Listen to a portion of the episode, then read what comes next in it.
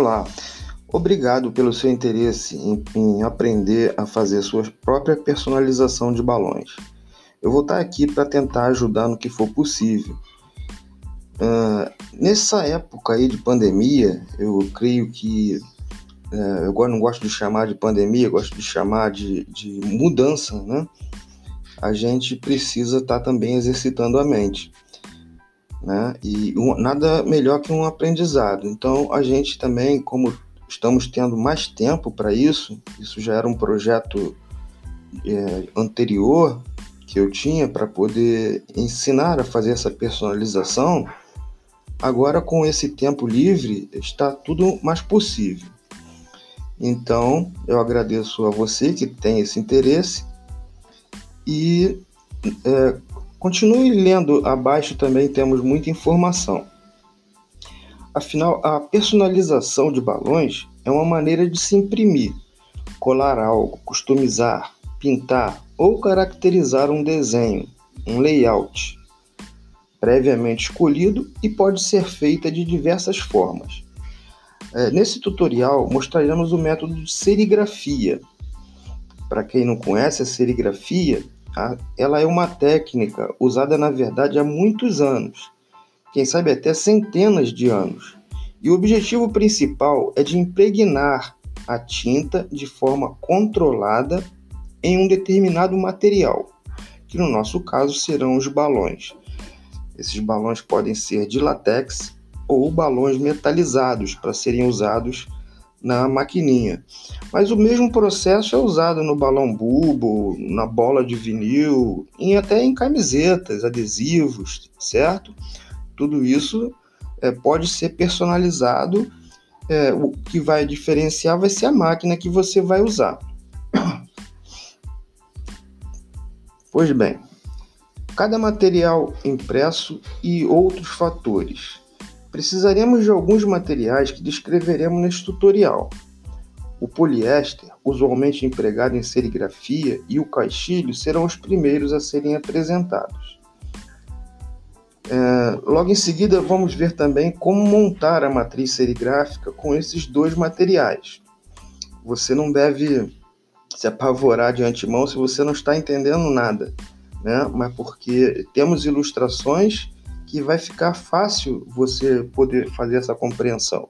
Ou você pode deixar sua pergunta aí também em voz, clicando no linkzinho abaixo e deixando sua dúvida.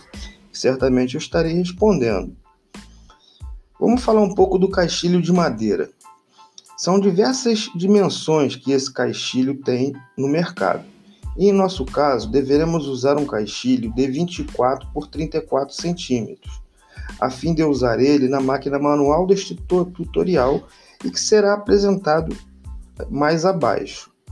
É, eu estou lendo aqui uh, algumas partes que está nesse tutorial e acrescentando algo que eu ache relevante, tá fazendo uma breve introdução. Depois a gente pode estar tá fazendo outros podcasts com um material mais específico, mais específico em cima de suas dúvidas. Pode ser encontrado esse caixilho em diversas casas de serigrafia. Temos esses quadros que podem ser vistos em nossa loja virtual. Disponibilizei esses quadros também para compra na loja virtual, porém o nosso valor é um pouco mais elevado do que o que eu apresento aí acima uh, no vídeo da Camilinha, certo? Eles têm também esse quadro, talvez seja mais compensador para você, dependendo do, do valor do frete, comprar com eles. Né? Nós estamos no Rio de Janeiro, eles estão em São Paulo.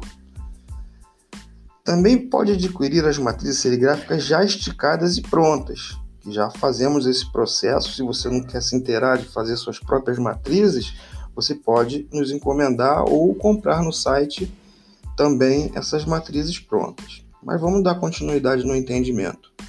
Para fazer o processo de revelação, no qual ajudaremos a você a compreender o processo mais abaixo. Também chamadas de molduras podem ser encontradas em diversos materiais, tal como alumínio, ferro ou madeira. Sendo este último, no caso a madeira, o que faremos uso é, é o que faremos uso, né? Devido à sua praticidade e simplicidade em esticar o tecido E temos esse vídeo aqui logo em seguida, que a Camilinha também vai mostrar o processo de esticar esse, esse tecido, né, o poliéster, no quadro de madeira. Esse poliéster nada mais é que o tecido em que a tinta atravessará para o balão. Com o auxílio de um grampeador, deveremos unir esses dois materiais de forma apropriada, como a Camilinha mostrou. Está louco para ver isso logo? então assista o vídeo abaixo.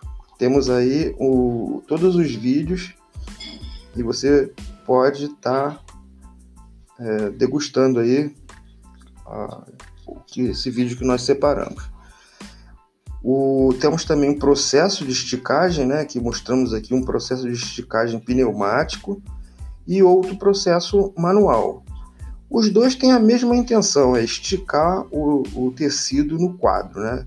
Esse tem que ser bem esticado. Né? Ele não pode ficar frouxo e você vai aprender isso é, logo posteriormente. Tá bom? Então, qualquer dúvida, pode deixar sua pergunta que eu terei o prazer em estar respondendo. Até o próximo podcast.